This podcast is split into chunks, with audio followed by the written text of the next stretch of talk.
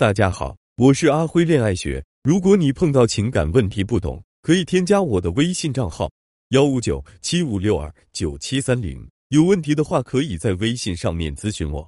总有女人问我，老师，为什么别人家的老公又上进又体贴，怎么全天下就我的老公这么不上进还不温柔呢？难道是因为我的命不好，活该摊上这么一个没用的男人？虽然我很能理解女人在面对一个不如自己意的老公时。心里恨铁不成钢的怨愤情绪。不过，在婚姻里，一个男人呈现出的样子和你也很有关系。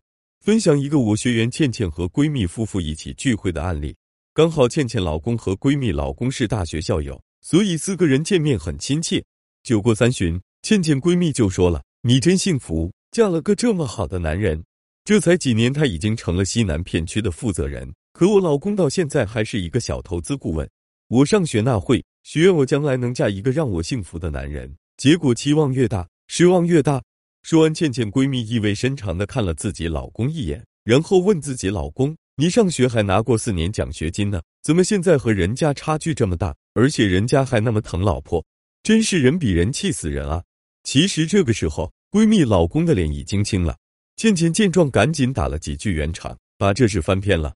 中途，倩倩去买奶茶。就看到闺蜜的老公一个人窝在墙角抽烟，感觉挺难受的。倩倩回到包厢，就对她闺蜜说了实话：“冰冰，其实我老公一开始也是不上进，一下班就打游戏，我越骂他越抵触。有一段时间，我们差点分手。不信你问他。”倩倩老公一听倩倩提到就是，忙说：“跟冰冰说那个干嘛？”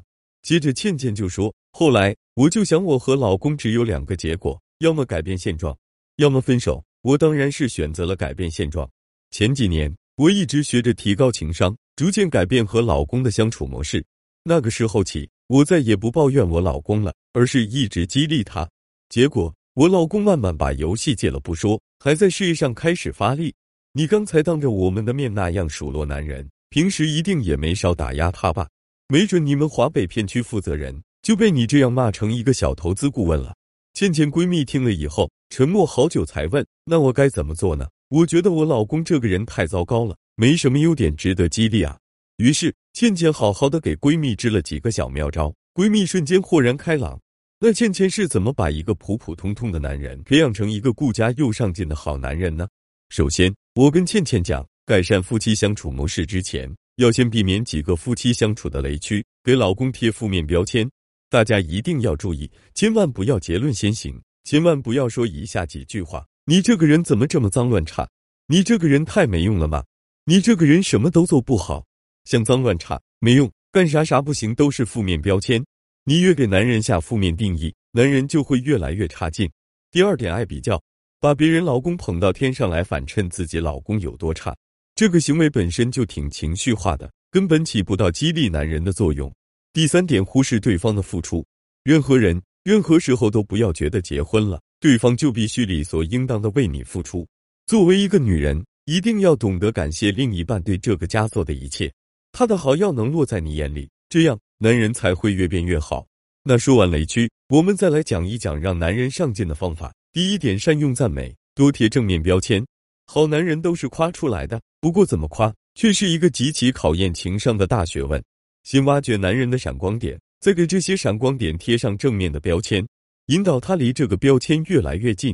比如说，大夏天的，你老公回家买了一个西瓜，这本来是一个平平常常、没什么可夸的事情，但是为了激励老公，你可以说：“哎呀，老公，你真是家里的及时雨啊！我和孩子正好口渴呢，说想吃西瓜，你就买回来了，真棒。”这样男人就想：哦，原来天热的时候买西瓜会让老婆孩子高兴，那这个点他就会记住，以后。他就会经常的重复做这件事。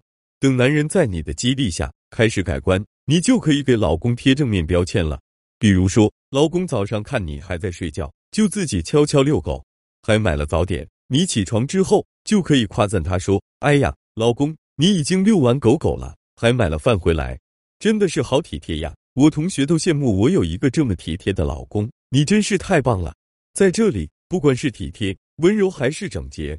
干净都是一些非常正面的标签，会起到激励男人的作用，而且会潜意识里改变男人的行为。